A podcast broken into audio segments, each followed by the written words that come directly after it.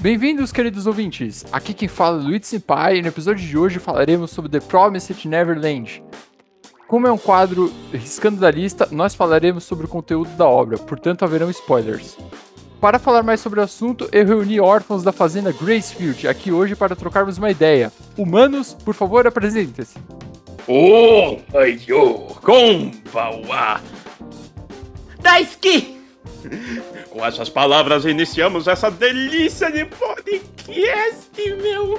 Falando sobre essa obra, esse anime inspirado naquela obra cinematográfica antiga que você adora, assim como eu, A Fuga das Galinhas, que delícia, mano! Não é uma maravilha esse anime!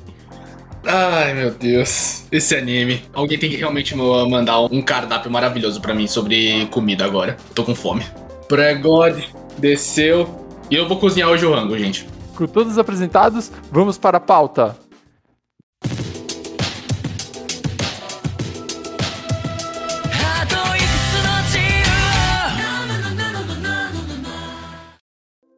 Ok, eu não sei como o Pregod ficou com fome agora, mas eu posso realmente dizer que eu fiquei enojado assistindo essa obra. Por mais que ela passe uma crítica muito legal, The Promised Neverland, pra mim, ele tem aquele gostinho de terror, assim, que, cara, encaixou muito bem. Também com aquele aspecto de batalha psicológica. É, todo mundo aqui que viu o anime logo no primeiro episódio, cara, que choque. Que choque aquele primeiro episódio. Ai, meu, nossa. Ai, eu, eu, eu, eu, não sei, tipo assim, é, como é que dá para explicar os sentimentos. É, pa, parece um caldeirão de loucura. Você acrescenta um pouquinho de angústia, você acrescenta desespero, você acrescenta tipo felicidade, bota tudo junto e faz um guisado. Mas você falar que no primeiro episódio é muito louco como eles conseguem fazer essa questão de, tipo, trazer segurança dessa imagem dessa, desse orfanato, entre aspas, né? Mostrando as crianças lá passando o dia, se convivendo como uma família, tendo a mãe da casa, tendo todo mundo lá junto, como irmãos e irmãs. E depois tendo aquele puta revelação que na verdade aquilo não é um orfanato, mas uma fazenda de gado. No comecinho você até, tipo, fica surpreso, é. Porque realmente não mostra nada suspeito por agora. É, é só esperar um orfanato. Mas. No final, quase no final do episódio, é, lá pras partes finais, mind blow. Mind blow, um choque. É, o, o, esse que é o negócio. O, o The Promised Neverland é um daqueles animes que te catam no Mind Blow do primeiro episódio. Tem muito anime que faz isso, é muito legal, tipo Gakko Kurashi, entre outros, assim. Primeiro episódio que dá aquele start que te faz querer ficar o resto do anime ali. Se os episódios eles já foram lançados, você manda aquele binge, sabe? Tipo, pega do primeiro ao último e, cara, é uma experiência muito boa. Esse anime é muito bom para assistir tudo de uma vez, é muito bom esperando toda semana, é bom de toda forma, porque a direção desse anime é muito boa. Você consegue ver que os personagens estão assustados, angustiados, tudo pela expressão do rosto deles. E caraca, eu tenho que comentar que esse anime é mais bonito que o mangá. Desculpa, eu sei que geralmente é o contrário, que o mangá é mais bonito, mais detalhado e tal, mas eu acho o traço daqueles é, do ilustrador de The Neverland meio estranho, cara. Eu acho meio coisadinho. Por eu, por eu ser um deus muito bondoso, vou tirar apenas 10 anos da sua vida. Nossa! Caraca! Você só viveria dois mesmo. Mas eu não posso me tirar muito porque eu realmente concordo. O, o, o traço que me assusta é, é estranho. Se bem que, como você tinha dito no, no negócio do anime, esse mind blow que eles colocam fica ainda mais assustador quando você olha os personagens que são introduzidos, tipo assim, no meio da obra. É, no comecinho, tipo, temos a Emma. É, é, o, é o Naruto do anime. É toda, toda animada, toda querendo ajudar. Aí depois vem os outros personagens. É, o resto você, tipo, olha. Hum, tem, essa, tem as características normais, tipo, tudo humanizado. Não é aquela coisa, tipo assim, ah. É, eu sou tipo humano, mas eu faço tal coisa, tipo, tal habilidade. Não, todo mundo ali, tipo, é normal. Até chegar no, até chegar no Norman e no Ray. Para Norman aí, mano, pelo amor de Deus, o maluco é foda pra caralho, mano. Não, eu, eu, gosto muito do trio de Never, The Neverland. Vários shounens têm trios, né? Jujutsu Kaisen tem o trio, Naruto tem o trio, como o Pregod falou. Mano, tem vários animes com trio, mas o trio do The Neverland é o trio, eu acho que, que o mais mais me apeguei, assim, cara, a Emma, eu gosto dela, porque ela tem todo aquele porte de atlético, né, que nem muito protagonista shonen, mas não é um bagulho, tipo, super exagerado, assim. Eu gosto porque ela também é inteligente e ela também é bondosa. Ela tem todos os aspectos, porque geralmente quando o personagem é muito inteligente, ele tem uma grande quantidade de discernimento, ele geralmente ele acaba ficando um cara mais melancólico, mais cruel assim, né? Mas a Emma ela é inteligente, ela tem bondade também, que entre que se opõe a, ao Ray o que dá uma química legal e o Norman ele acaba sendo bonzão, que nem o Costa falou, e ele fica naquele meio termo que eu também gosto bastante dele. Mas a química entre os três é muito legal, principalmente quando eles estão criancinha, né, que mostra aqueles flashback. Aí, tipo, a Emma faz alguma coisa muito idiota só pro, só pro rei esculachar ela e o Norman apoiar ela de qualquer forma, tá ligado? É muito bom. A Emma, tipo, a inteligência, tipo, é, como você disse, os três realmente são bem inteligentes. É, cada um deles tem a característica diferenciando. A Emma, tipo, você vê que a bondade dela também é compensada pela inocência e pelo espírito de não desistir, porque a Emma, ela, ela não aceitou, não. Ela simplesmente, tipo, ela falou: vai ser de tal jeito, vai ser de tal jeito. Nem que você, nem que você vá sem as pernas, mas vai ser de tal jeito. Mano, sem falar que é como o Luigi Senpai também falou, tipo, em vez de ser que nem outros animes que tem muito essa questão de tipo, ah, não, cada personagem tem sua característica isso complementa o outro de uma forma que ele nunca conseguiria se complementar sozinho. Mas nesse daqui, esse trio, cada um deles tem a sua característica principal, mas eles não têm uma tendência a, se, a necessitar apoiar do outro. Eles se apoiam não porque eles vão ser fracos sozinhos, mas eles se apoiam porque eles confiam um no outro. Tem toda aquela ligação legal, toda aquela atmosfera boa de eles estarem juntos desde pequenos. E, mano, a Emma, ela é realmente uma personagem que é muito bondosa e, tipo, só que, tipo, muita coisa que ela tem e ela, tipo, consegue convencer os outros a ter também. Tipo, ela sabe que, tipo, os outros personagens não são tipo, ah, não existe esse tipo de coisa nesses personagens, tipo, compaixão e essas coisas, essa necessidade de salvar os outros. Ela sabe, mas ela é a primeira a trazer isso, sabe? É uma característica interessante dela, porque ela traz o melhor do outro. Porque o outro começa a ver a visão dela, começa a gostar. Tudo bem que o Norman, mano, ele vê isso mais porque ele, ele é apaixonado por ela. Ele ama ver essa visão dela. Tanto que ele falou uma, uma hora quando deu, tudo deu merda. Ah, você é muito imprudente, você é muito. Você é muito desleixada, digamos assim, mas você sempre é sincera. E é isso que ele gosta nela. É algo que ele consegue. Algo que consegue, tipo, como eu posso dizer, aflorar uma, um novo sentimento nos personagens. Ela é o grude daquela equipe também.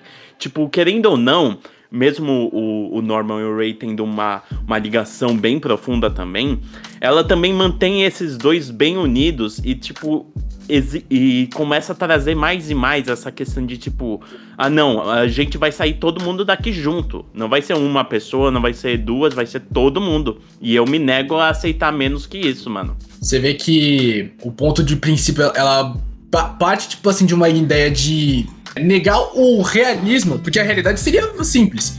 Vamos fugir nós três e o resto fica. Ela negou isso. Tanto é que ela começa a compartilhar essas ideias. O Norman, ele aceita. Mas o Norman, assim, você vê que quando ele. Ela tem esse traçado, tipo, de uma ideia nova, tipo, ah, vamos fugir todo mundo junto. Você vê que ele já começa, tipo, a pensar por si próprio. É, como a gente pode fazer isso? Como a gente poderia é, ajudar todo mundo? E, como se, e quais os meios necessários para conseguir tal é, a nossa fuga? É totalmente o oposto do Ray, porque ele já mostra direto as consequências. Porque ele sabe que isso aí é uma péssima ideia, porque é muita gente para fugir junto. Tipo, não. Sempre alguém acaba sendo pego. Então você vê, tipo assim, que uma ela dá a possibilidade de o. De erguer, tipo, todo mundo, tipo, é, vamos fugir todo mundo junto representando a União. O Ray é a sobrevivência. Ele, ele não se importa, tipo assim, daquilo, ele só quer sobreviver mesmo. E o Norman, ele tá. Ele tá indo no fluxo, tentando fazer o possível para dar certo. É os alinhamentos, cara. Emma é otimista, o Ray é o pessimista e o Norman é o realista, cara. Eles estão ali nos três patamares ali, compensando uns aos outros. E de novo, eu quero reforçar que a Emma, tipo, ela não deixa as coisas ao ar assim. Ela ela pensa por si só, ela quebra a cabeça, ela não fala, ah, o ideal seria esse, agora vamos esperar que tudo dê certo. Ela arranja uma maneira de tudo dar certo também. Na primeira temporada, por maior parte, ela dependia dos outros, mas teve naquela reta finalzinha ali, ela quebrou a cabeça, confiou no Dom e na guilda, nas outras crianças, montou todo o esqueminha de treino, repassou todas as informações enquanto ela tava com a perna quebrada, repassando para as crianças lá, falando tudo, tudo que ela pensava enquanto tava ali parada, chamando a atenção da mama para ela. Cara, Emma é demais. Tipo, isso daí também, a melhor parte da Emma também é que ela não traz essa ideia de uma protagonista que vai necessitar do protagonismo para salvar ela toda vez. Não, ela é uma personagem que falha, que tem os seus defeitos, que tem a sua, a sua, as suas partes boas e ela aprende com seus erros.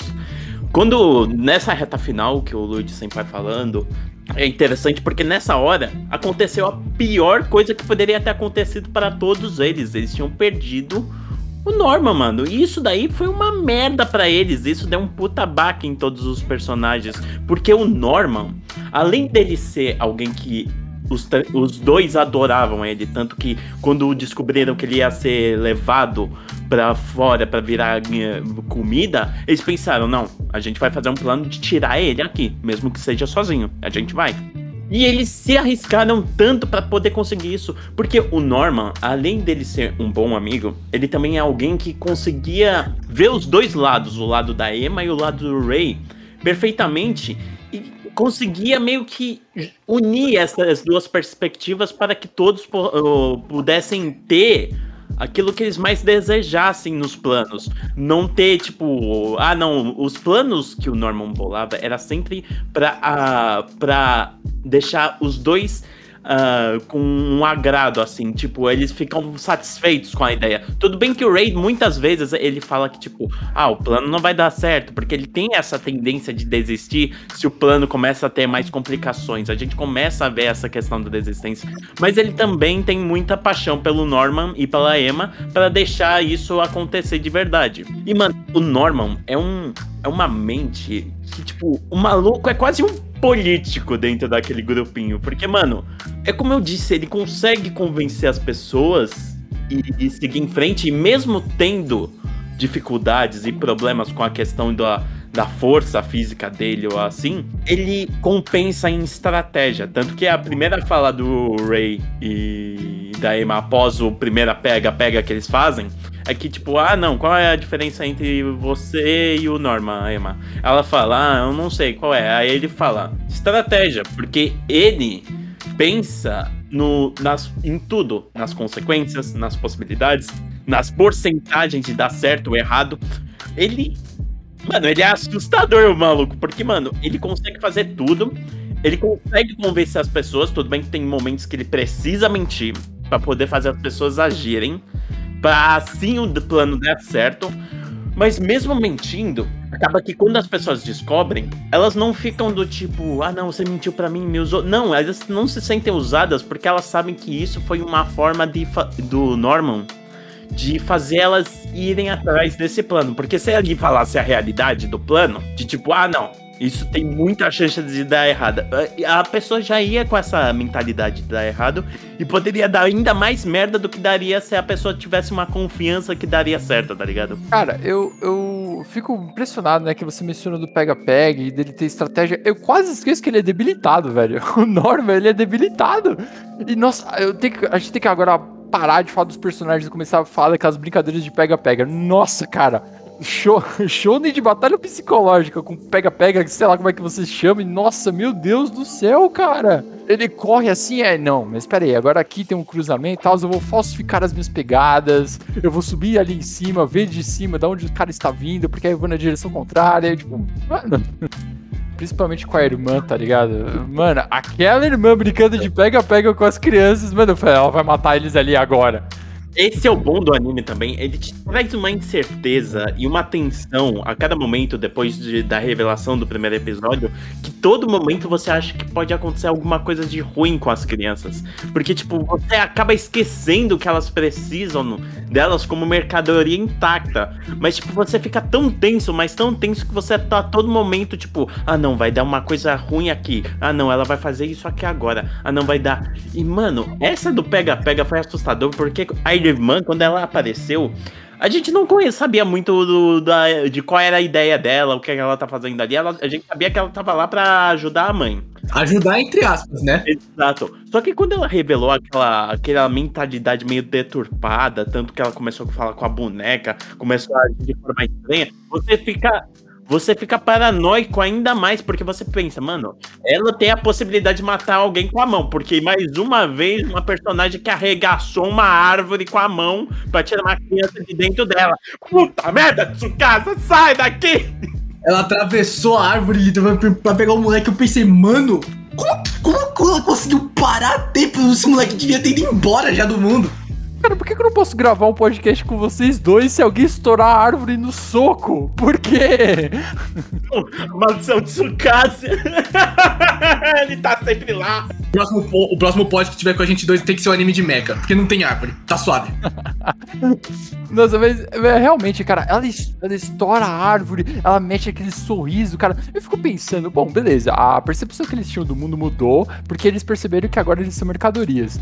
Mas, mano, eu acho que mesmo se eles não soubessem, eles estranham alguma coisa naquela irmã ali. Porque, mano, aquela irmã é muito assustadora, cara. Meu Deus do céu. Dois pontos acho que interessantes. Como a gente tinha dito no, no comecinho, o anime é superior ao mangá. Só que eu acho que com o traço do mangá, as feições da irmã Crone, elas são muito mais realistas e assustadoras do mangá próprio. Porque com aquele traço que, a, que o cara faz, Jesus Cristo, lê aquilo dá medo. Mas uma coisa que a gente compensa, a cada episódio fica mais assustador ela. Não, não dá pra isso dela. Mano, a, o trabalho da dubladora em cima da irmã Crone, mano, é sensacional, porque toda fala que ela traz, traz essa loucura, traz esse, esse prazer em poder acabar com a mama e poder se assim eventualmente se tornar uma mama. E mano, você fica tipo tenso, porque tipo, é como o Pregode falou, mano. Quando ela aparece, ela aparece lá toda normal, tal, você fala: "Ah, não, fudeu", mas tipo, ela aparece normal. Aí ela começa a dar aqueles sorrisos de orelha a orelha, começa a espiar de forma estranha, olhar. Mano, as feições desse anime são inigualáveis, mano. É muito difícil trazer uma feição humana, uma reação humana que seja natural para um anime para passar essas impressões. Mas esse anime manda muito bem, tanto na feição como no olho, principalmente nos olhos, porque os olhos, mano, refletem exatamente o que eles pensam e o que eles sentem. Cada momento também que, tipo, por exemplo, quando a Mama pergunta pra Emma pela primeira vez que tá começando a estranhar porque ela tava estranha desde que a garotinha foi adotada, né? Aí a Emma tem que tirar aquela expressão de medo, sorrir pra Mama, abraçar ela e, fica, e falar ainda por cima. Eu penso que. Eu fico me perguntando o que ela tá fazendo agora. Mano, você fica. Meu Deus do céu! Cara! Confesso que disfarçar é, é muito difícil. Nem pra, que, nem pra quem fez teatro, acho que seria tipo. Quer dizer, quem já fez teatro, tipo, sabe que trocar de expressão é extremamente difícil. Ainda mais se mantendo numa situação de onde o sentimento, tipo assim, a adrenalina tá correndo, tá, você tá assustado, você você deixa transparecer. E você fica tipo, caraca, caraca. Quando a. Quando a Emma, tipo, depois desse episódio que você falou que a mamãe apareceu e ela tem que abraçar ela, quando ela cai da escada, você. Você, tipo, não pode ficar, tipo, ah, cara, você, você conseguiu segurar até agora, porque você tem que ficar, mano, graças a Deus que ela segurou até agora, porque, meu Deus, eu não aguentaria um, um degrau da escada é, sem descer que eu teria caído. E com a irmã foi pior, né? Nossa, foi muito pior. Vocês lembram como é que foi com a irmã, velho? É, ela falou, não, mas quando eu falei da, do chip na orelha, vocês nem encostaram na orelha, vocês ficaram quietos na maior parte do tempo. Eu fiquei, caraca, mano, essa mina leu eles como se eles fossem dois livros abertos. Isso é muito foda no anime também, porque traz a ideia que a mama e as irmãs, elas não são tipo, ah não, a gente só vai colocar as pessoas lá para dar amor e carinho para só garantir a qualidade de vida na parte de, ah não, comida, essas coisas. Não, elas são especializadas no ser humano, porque tipo assim, querendo ou não, o ser humano é muito complexo, às vezes a gente não consegue expressar em palavras o que a gente sente. Então ela tem toda uma questão de mentalista para entender as crianças para saber como poder resolver esses problemas delas sem elas mesmas precisarem dizer e para poder manter a qualidade da mercadoria. Isso faz todo sentido. Elas têm treinamento de combate, elas têm treinamento para busca, tem treinamento mental. Mano, é totalmente adequado. E, tipo, E a costura. ideia. E costura. Costura também. que ver, né? Não sei, eu realmente não entendi. Por que tem habilidade de costura, né? Mas é pra, pra brincar de mama mesmo. Mas, tipo, é que realmente essa parte da mama, tipo, faz todo sentido. Porque, tipo, na hora que você. é- Eles até falam no anime, na hora que você vira uma mama, você primeiro dá a vida a uma criança. Pra saber a o sentimento de ser mãe. Aí, quando você deu a vida a essa criança, você é mandada pra uma das fazendas. Porque você tem que ter aquela, aquela sensação, as crianças têm que ter essa figura materna, porque é uma figura muito importante na vida de uma criança em desenvolvimento, tanto mental como física pra ela. Sim.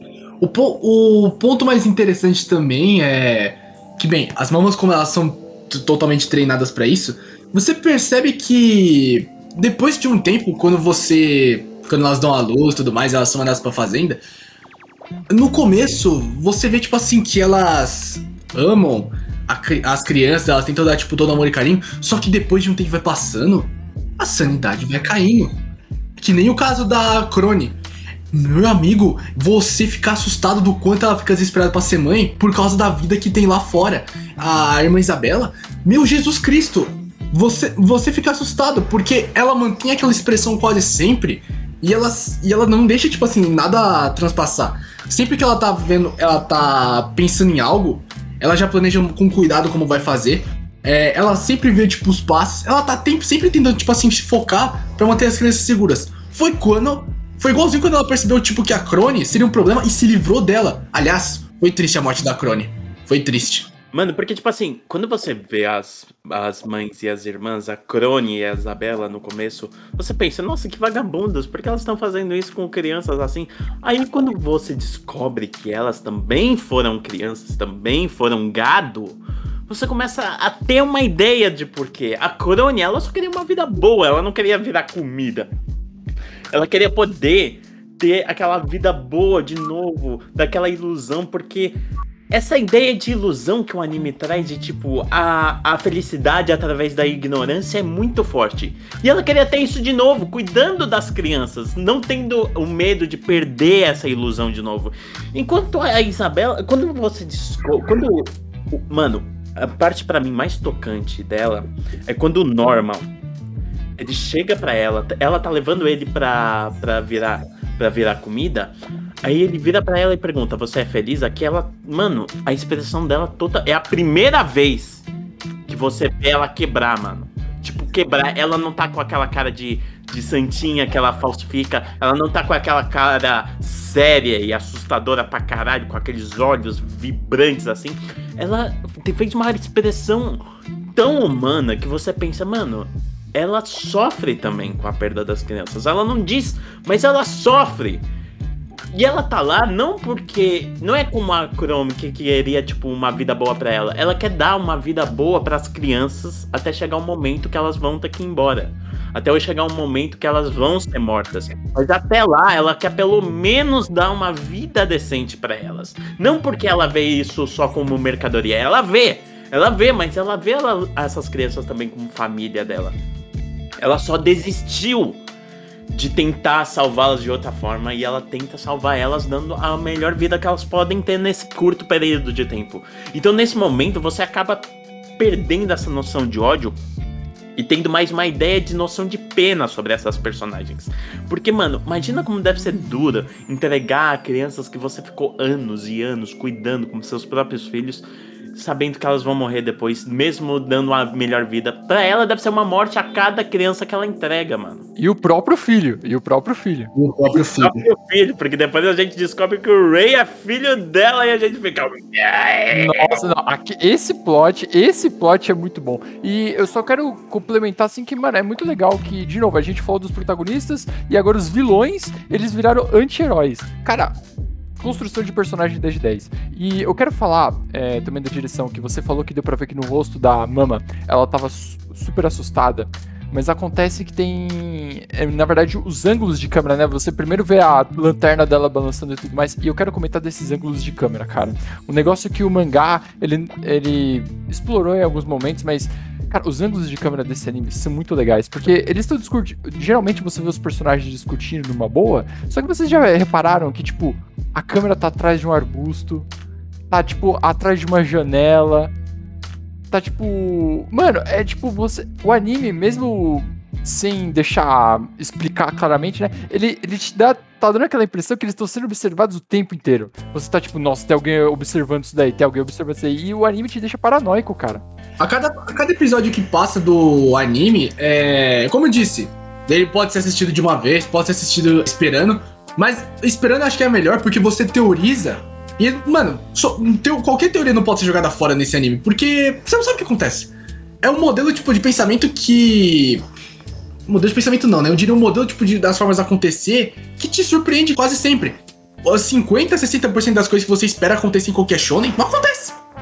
Mano, sem falar que tipo, esse anime, como o Luigi sempre falou, a construção através da imagem que dá também fantástica, mano. O meu episódio favorito nessa construção, mostrando os personagens, esses ângulos de câmera e as expressões tudo junto, misturado com a história e o desenvolvimento de tudo até o momento, é o momento que eles descobrem que eles têm a ideia de que tem alguém, uma das crianças, tá entregando eles e os planos dele. Esse momento de tensão abre num nível que você fica segurando na cadeira e você olha para qualquer um e você pensa: Meu Deus do céu, eu não sei quem deve ser.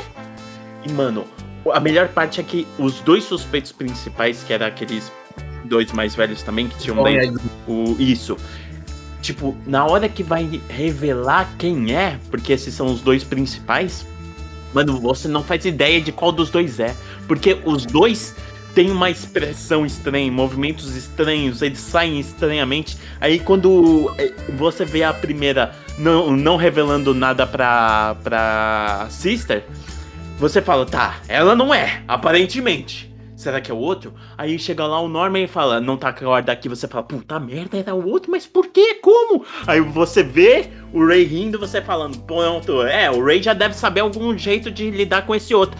Aí o Norman vira e fala, descobri que foi você, Ray. Aí eu fiquei, que para!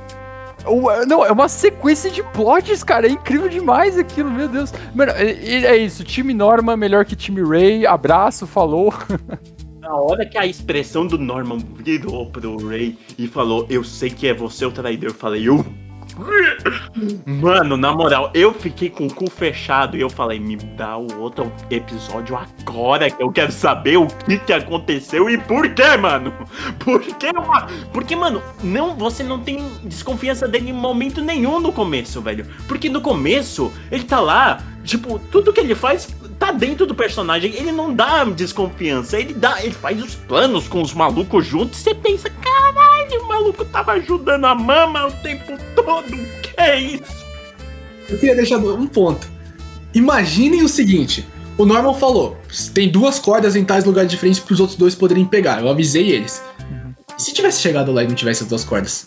Nossa, é verdade, né? Ah, mas sei lá, acho que o Norm ele, ele teria checado, não sei, cara. Não, ele te, o Ray te, poderia ter ido checar com ele. Mas e se ele não tivesse colocado as duas cordas? E se ele só tivesse falado isso pro Ray pra testar, tipo, se o Ray se entregaria ou não? Porque naquela hora qualquer mentira pode valer por uma verdade. Cara, é, é assustadora a possibilidade que você vê, tipo.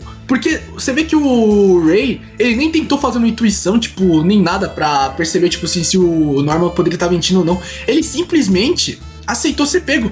Mas é porque, tipo assim, o Ray conhece o Norman, ele sabe que ele ia estar preparado para essa situação. Mesmo que ele mentisse, ele sabe que o Norman ia descobrir de alguma forma. Porque, mano, o Ray e o Norman, eles são muito pau a pau, velho. O Norman consegue superar o Ray em várias vezes, várias vezes. E, e, eles são muito amigos também, né? E, eu, e agora que eu reparei uma coisa, né, cara? O Ray, ele tem essa vibe Edgelord, né? Meio Sasuke, depressivo, emo, não sei o quê. Como é que a gente não suspeitava dele? ele, você olha para ele, não, esse cara é. Aí ele vai e ajuda. Ah, ele não é suspeito. Aí chega o plot, ele era suspeito. Tinha que ter lembrado, traiu a vila. Mano, é como eu disse, ele se manteve no personagem o tempo todo. Quando ele, eh, eles revelam o bagulho de ter demônios e estarem sendo vendidos como gado, e ele não fica muito surpreso com isso, você fica, ah não, o maluco é esperto e ele sabe que o Norman não ia mentir para ele sobre um bagulho tão sério assim. Sim. Um ponto também interessante do. que você também não esperava do Ray é Tipo, não só a parte de, de do planejamento para tipo, cada coisa que vai acontecer, tipo, dispositivo na orelha para poder tirar o identificador, mas também como ele gastou tempo se preparando para cair fora da casa. Naquela parte no, acho que foi no episódio 10 ou 11 onde ele revela tipo assim que ele tem um planejamento para sair, você fica tipo, Mano, assim, a gente tem que entender que, mano, esse cara já conseguiu interpretar informação quando ele era um feto, tá ligado? Amnésia infantil é isso. Mano, o Ray, ele nasceu diferente. Sabe quando as pessoas viram e falam, não, essa pessoa aqui nasceu diferente? É o Ray. O Ray literalmente nasceu diferente. Não tem como competir com esse cara, não. O maluco literalmente descobriu quem era a mãe dele, cantando a musiquinha, olhando pra mama e perguntando: Por que você me fez nascer, mamãe? Nossa, e essa cena, mano, você fica. Quebrou. Ali, ali, eu, ali eu peguei o paninho e falei: Vamos, Isabela, vamos. Não chora, não. Mano, na moral, eu fiquei quebrado naquela cena. Eu falei: Meu Deus do céu. Mano, porque esse anime é plot atrás de plot, mas não fica um exagero e nem muito pouco. Mano, naquela hora que eles fugiram do bagulho, conseguiram fugir através daquele plot foda de tipo, ah não, todo mundo no final sabia, todas as crianças sabiam porque a Emma e o Norman já tinham contato para elas e já estavam planejando como fugir todo mundo junto. Você já fica, mano, acabou o plot aqui, né? Pelo amor de Deus. Aí vem esse daí você fala, chega, chega, esse anime é todo plot, eu tô confuso, não sei mais o que fazer. Esse anime você não sabe se você sente pena do personagem, se você chora pelo personagem, você não sabe o que você faz tem tanto mistério, né? E a gente tá acostumado que anime de mistério, os negócios vão se alongando, assim. Não, o, o The Promised Neverland, ele tem muita informação, ele te entrega muita e muita informação de uma vez só. Um detalhe que no mangá, esse negócio do Ray falando que ele tinha amnésia infantil, não sei o que, é, o mangá tem um ponto, né, que a gente até agora falou que o anime é melhor que o mangá, mas o mangá tem alguns pontos que ele é melhorzinho. Por exemplo, ele ilustra mais. Ele não só entrega as informações rápido, o tempo inteiro, que te deixa hypado o tempo inteiro, também é muito criativo da parte dos autores, mas ele também é mais ilustrativo. Ele é, no mangá você consegue ver os demônios lá, ele lembra dos demônios, mostra os demônios carregando ele, não sei o que, pros lugares. E é isso, o mangá ele é mais ilustrativo. E o anime, ele dá uma ruchadinha também, né? É que ele é bom também emendar os pontos, aí por isso que ninguém reclamou. É sempre tendência, né? Tipo, um anime tipo, dar uma ruchada a mais. Porque tem mangá também que é muita informação, tipo, no caso. E pode ser também que, ou pela direção do anime, ou, pela, ou por quesitos de produtor e tal, ou o anime não ser renovado, que ele não vai, tipo, continuar. Então, ele sempre tem que tentar, tipo, o máximo possível colocar informação. Foi assim com Tokyo Ghoul, por exemplo. Mano, quem, fa quem fala que Tokyo Ghoul, o anime, você consegue entender esse o negócio inteiro, tipo, depois você lê o mangá, você não entende porra nenhuma também 12 episódios é muito pouco por muita informação que eles tinham. Mas eles conseguiram emendar bem, eles conseguiram fazer isso. E eles conseguiram abrir curiosidade até para as próximas temporadas dando segredos, mostrando mistérios e fazendo você se perguntar cada vez mais: ah, não, o que tá acontecendo aqui? Como vai ser lá fora? Como eles vão sair? Como eles vão ficar bem? Como eles vão fazer isso? Como vai ficar aquilo? Como vão voltar? Mano, é muito bom porque ele te incentiva cada vez mais a querer ir atrás do anime. Sim. Ah, e, e o que as, ele faz esse, essas emendas boas mas ele coloca algumas informações que no mangá são detalhadas como easter egg. Por exemplo, os títulos do episódio, que são um monte de número. Para quem não catou, aquele ali não é número que tá impresso na, no pescoço de alguém. Aqueles dígitos são a data. Porque o mangá, ele se, ele se importa muito com esses negócios de data, o tempo todo ele ficava dando a data na tela. E aqui no anime eles decidiram, eles tiveram a sacada genial de pegar a data mais importante e colocar de título. É, então fica aí, se você não sabia, aquele número era o título. É, quer dizer, a data.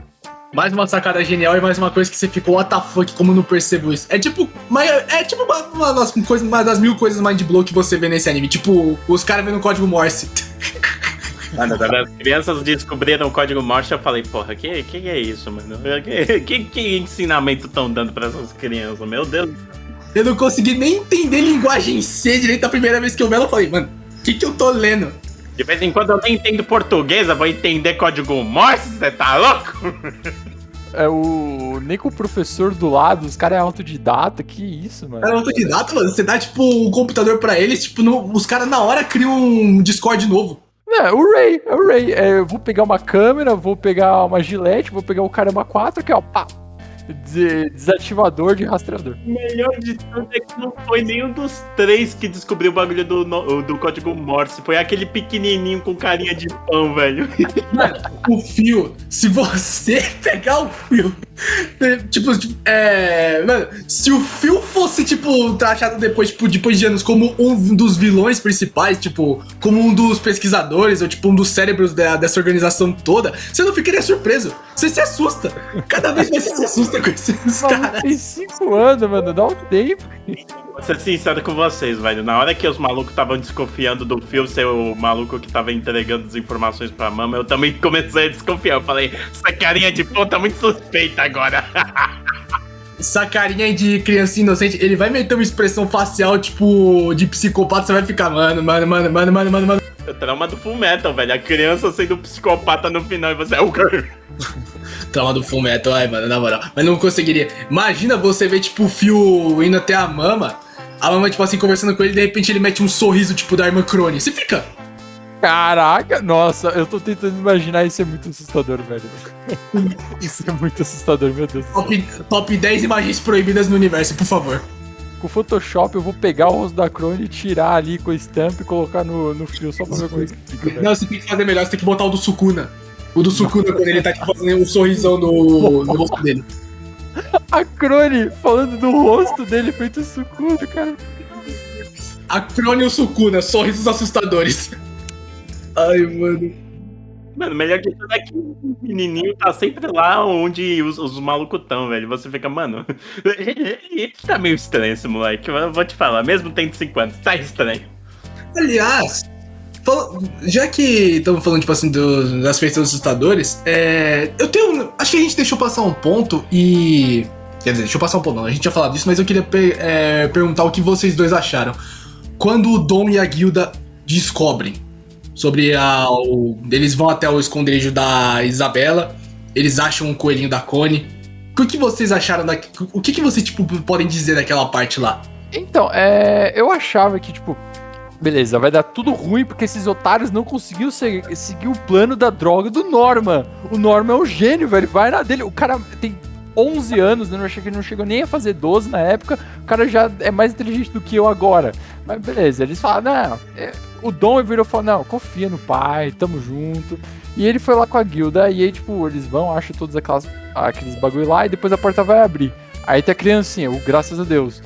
Mas, cara, eu tenho que. Tipo, beleza, eles fizeram besteira nessa hora, mas eu tenho que admitir que o Dom e a Guilda eles são dois personagens bons, assim. Tipo, depois dos protagonistas, o Dom e a Guilda são os mais responsáveis do orfanato. Sim, mas nessa hora eles dão raiva, velho. Porque, mano, você olha assim, você, eles falaram: não vale a pena esse risco, vai dar merda. Se vocês forem pegos, já era pra não só vocês, pra todo mundo. E eles vão, ah, eu vou pegar já.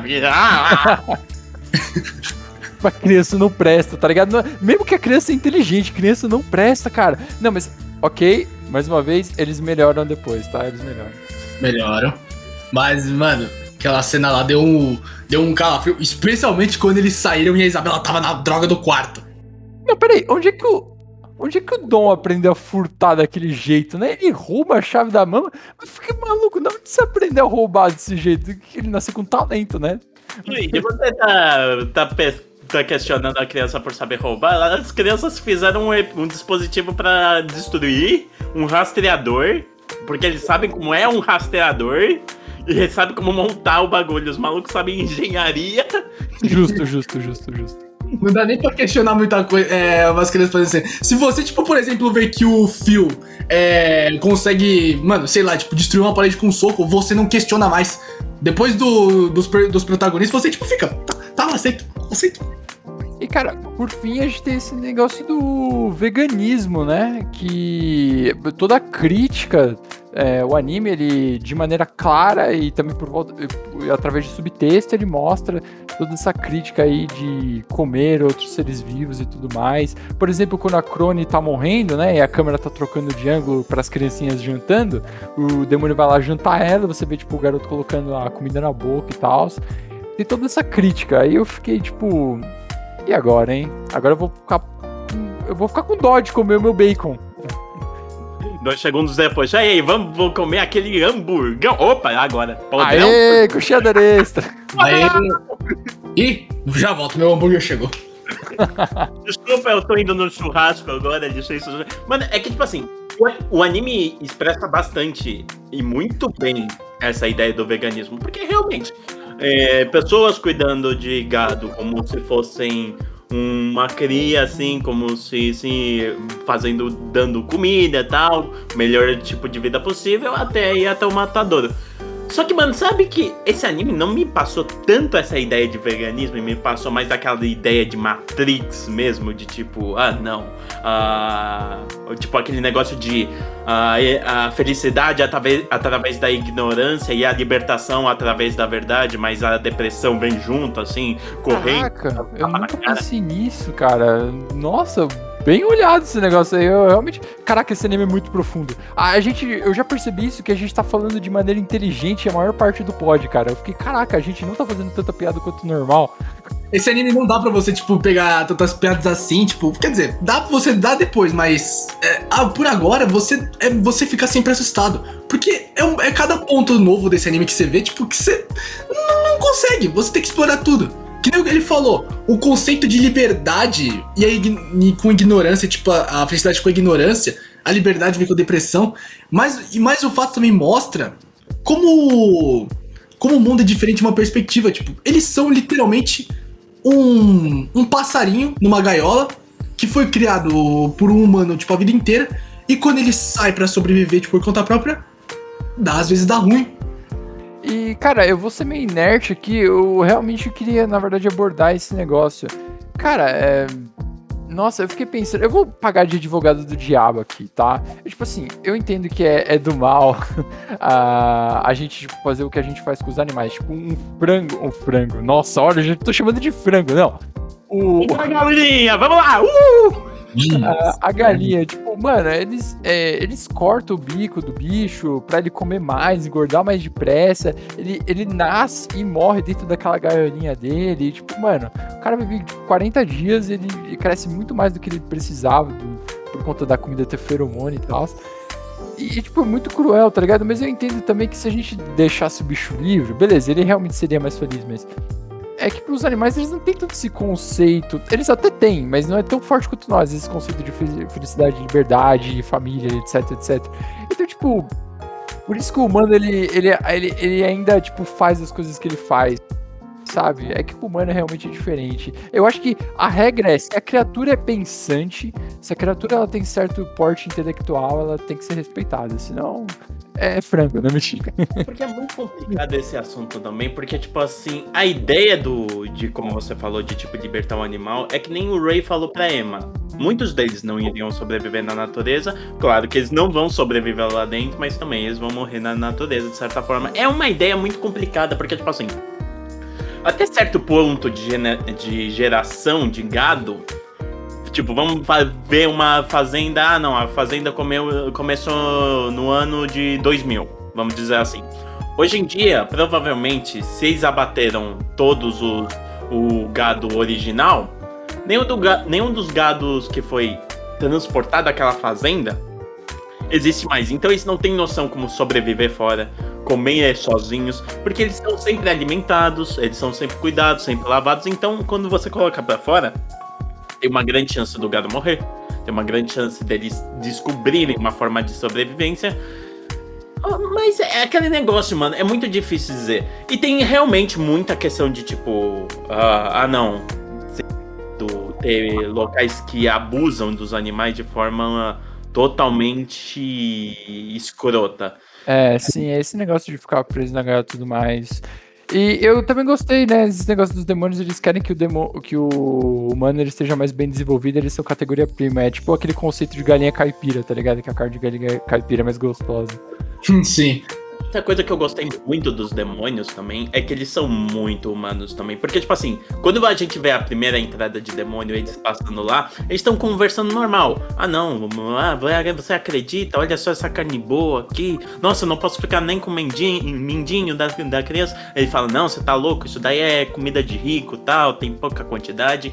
Aí o maluco fala, ah, pô, eu tô cansado de comer gato. E o outro fala, você come gato? Porque, tipo assim, é aquela ideia de tipo, ah, não pessoa, tipo, às vezes, tipo, ah, a gente aqui no Brasil, a gente escuta alguém falar, ah, não, eu como gato. Você come gato, mano? Qual é o teu problema? Tipo, foi uma, uma reação nesse anime, nessa parte, porque mostrou que, tipo, os demônios, eles não, eles não comem só humanos. Humano é o filé mignon, mano. É o filé mignon, é aquele, tipo, restaurante assim que o Jacan vai e fala, você é o orgulho da profissão. Mano, os malucos chega para você e, e olha assim a carne humana e fala, mano, perfeição. Então você entende que, tipo, esses demônios são muito humanizados porque, tipo, você fica pensando, ah, não, eles comem pessoa porque na hora tá na perspectiva das crianças. E na hora que fala, come pessoa, você já fica, eu sou pessoa? Eu sou pessoa, eles me comem! Aí você já pega uma paranoia também. Mas agora, se eles falassem, ah, não, ah, não, eu como uma lagosta. Eu como, sei lá, eu como um, um, frango. Você ia falar, ah, não, eles comem comida que eu como todo dia. Então, não lagosta, né? Lagosta já é. Mal sabendo que o frango pode ser outra, outra perspectiva para você também. mas é como de. Mas o conceito desse anime basicamente é, mano. Você é, pega uma, coloca o humano no lugar do, do gado. Pronto. É, a, a perspectiva, tipo assim, coloca uma criatura superior ao ser humano é, no lugar do ser humano. Agora o ser humano é a comida. Pronto. E o ponto que assusta é que assim, você vê tipo assim que o, esses demônios, eles são eles forçam uma nova construção de união com humanos. Porque, a, por exemplo, a vovó, quando ela aparece junto com os outros, você percebe, cara, como será que tudo começou? Como será que tudo, tipo assim, é, terminou desse jeito? Por que tem humanos que autorizam essas fazendas a criar, tipo, pros demônios? Tipo, será que não, não teve um jeito de parar antes? Você não consegue, tipo assim, é... Você fica tipo, mano, por que isso acontece? E eu acho que isso vai ser, eu acho que isso vai ser mostrado mais pela parte do, mais pro final do mangá, tudo mais. Mas é interessante você ver o conceito da mama porque você não entende essa organização, você não entende quantos mais pode ter e se você encontra mais, como será que eles vão reagir? Tipo, será que eles vão ser tipo, ah, a gente tá aceitando, tipo assim, a gente sempre busca nossos sobreviventes, ou a gente não confia em ninguém. Se você tentar alguma coisa, a gente vai te matar, ou a gente simplesmente vai te matar porque a gente quer ser os únicos a sobreviver. Todo ser humano é, que pode se escapar de uma fazenda pode ser, pode ser, pode ser relacionado de uma forma diferente. Ele pode ser tanto um ser humano mais apto a sobreviver, vou fazer o possível. Se eu tiver que matar, vou matar. Ele pode ser um ser humano mais coletivo. Ah, eu vou te ajudar se você. É, a gente vai se ajudando e a gente vai sobrevivendo junto. Ou ele pode ser o meio a meio, tipo, tentar definir qual dos dois caminhos é. Ele pode fazer que não norma, tipo, pavimentar uma trilha pros dois e tirar o melhor proveito. Então, uh, e é interessante isso também, porque, tipo assim, numa hora do anime que falou que também tem um ser humano de fora que escreve livros e fez o bagulho do código Morse, é alguém que estava ajudando eles, dava ele estava mandando mensagem para essas crianças dentro das fazendas. Só que também a gente lembra, tipo, quando eu fui assistir pela segunda vez esse anime, eu também fiquei pensando, não, mas como isso acontece sendo que, tipo, ah, não, o ser humano é mais gado? Aí eu comecei, aí, tipo, quando, eles falam, me relembraram que, tipo, ah, não só tem ser humano gado, como tem ser humano que é cientista também. Então é foda e trágico ainda mais o ser humano nesse anime, porque querendo ou não, ele tá vendendo a própria prole. Porque, mano, com certeza tem ser humano bastante macho para vender esperma para essas mamas engravidarem e terem a luz. Tem o ser humano suficiente para fazerem roupas. Tem ser humano suficiente para fazer livros sobre conhecimento humano. Tem ser humano suficiente para tudo, praticamente. Para agricultura, provavelmente. Para enviar alimentos para essas fazendas e as fazendas enviarem os alimentos para os demônios. Então, tipo, é uma mistura de simbiose humana e demoníaca com uma certa venda. Também me lembra um pouco isso, tipo, a, a ideia de venda de escravos na época das colonizações, onde, tipo, por, por exemplo, na África, existiam, existiam aqueles aqueles donos de escravos na própria África, que eram pessoas que, tipo, antes não vendiam escravos, mas começaram a vender o próprio povo para os ingleses, os espanhóis, os portugueses e tal. Então pega essa ideia também. Essa questão de, tipo, venda uh, uh, se tornar uh, simbiótico com o seu com o seu, digamos assim, dominante, assim. Porque querendo ou não, os humanos nesse anime com certeza são mais fracos que os demônios. Porque olha o tamanho dos bichos, mano. não tem nem cabimento. Bom, é, essas partes aí. Eu não, eu não posso, já li um pouquinho mais um pouquinho mais do que acontece depois da temporada, eu não posso spoiler o Costinha, porque senão ele enche meu saco durante uma semana. Mas né, a gente. Vocês vão ver um pouquinho mais do que vai acontecendo. É, tem todo esse negócio de comer humanos e tudo mais, eles. É, é que nem eu falei antes, o anime ele, ele taca plot na sua cara o tempo todo e, mano, as informações elas na verdade vão chegar muito mais cedo do que você imagina. E é legal, porque isso mostra que vai ter mais informação ainda depois e você vai se sentir satisfeito o tempo inteiro com as descobertas. Eu só queria deixar um ponto é, interessante de, do The Promise. Pra quem espera, tipo.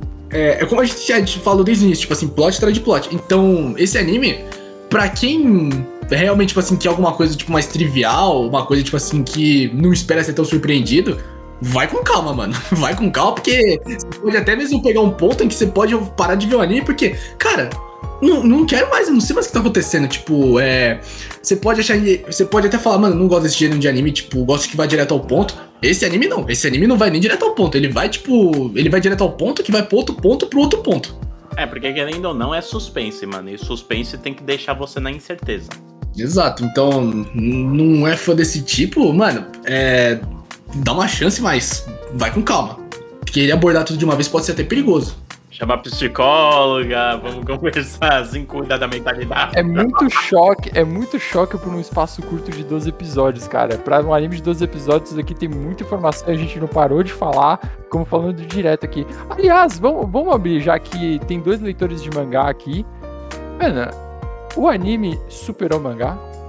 Ao meu contra. Oh, eu tô dando até um, Eu tô pegando até um câncer aqui só de ter que falar isso, mas. Como é que é? Como é que fala? Ah, sim! Ele superou o mangá! Uh. o anime superou o mangá, finalmente! Meu Deus, que nojo! Uh. Quem diria, Pregode, você sucumbiu ao seu maior ódio. Eu tenho culpa? Eu tenho culpa? Ler esse, ler esse mangá é motivo de pesadelo.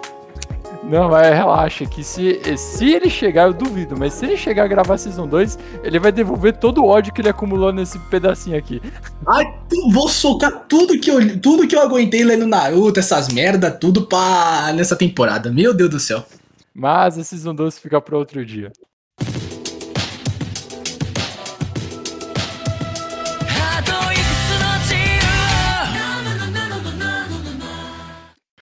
E agora encerramos é, foi muito bom falar de The, The Promised Neverland. Eu vou dar agora a oportunidade dos humanos aqui darem suas considerações finais. Costa, por favor.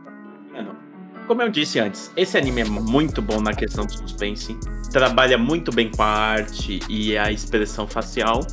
E um anime é um prato cheio, mano. Pra você que gosta de, de um anime que, tipo, te deixa na, na dúvida, que não te dá tudo de bandeja, assim, não é direto, mano, esse anime é para você, mano. E eu também quero agradecer todo mundo que tá nos acompanhando, porque é uma maravilha ver essa delícia de podcast também aumentando cada vez mais, mano. Agora é isso, Costinha vai dar o fora aqui. Se você quer comer as pessoas, coma, coma de outra forma que não seja canibalismo. Falou! Costa Teleportation! E com esse comentário mais 18, agora só deixa pra God. Bom, o anime superou o mangá. Eu preciso, eu preciso de terapia. Mas como como Costinha tinha dito, esse anime para quem não quer tudo de bandeja, se você quer uma, é, explorar cada ponto desse anime, é uma coisa interessante e os pontos que ele traz são muito bons. É, a direção do anime caprichou certinho. As expressões conseguiram deixar tão assustadoras quanto no mangá. Isso dou o braço a torcer. Cara, é um anime bom. É, a primeira temporada desse anime é muito boa. Eu não, não tenho como negar isso. É, The Promised Neverland conquistou um espacinho, tipo, na lista de suspenses. É, eu adorei a primeira temporada.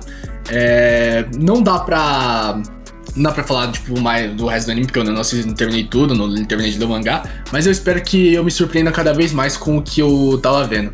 E as minhas considerações finais são que é o seguinte: assista esse, assista esse suspense, pega um caderno, cada vez que você for surpreendido, faz um risquinho. Compra dois, pode precisar. Caraca. E é isso, gente. Assistam esse anime maravilhoso. Obrigado por acompanhar a gente no, nas, nas nossas, nas nossas redes sociais, assistir o pod. É, a gente agradece muito de coração. Vocês são incríveis.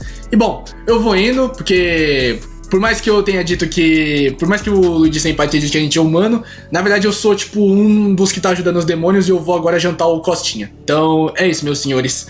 Eu vou em ascensão. Pregode subiu.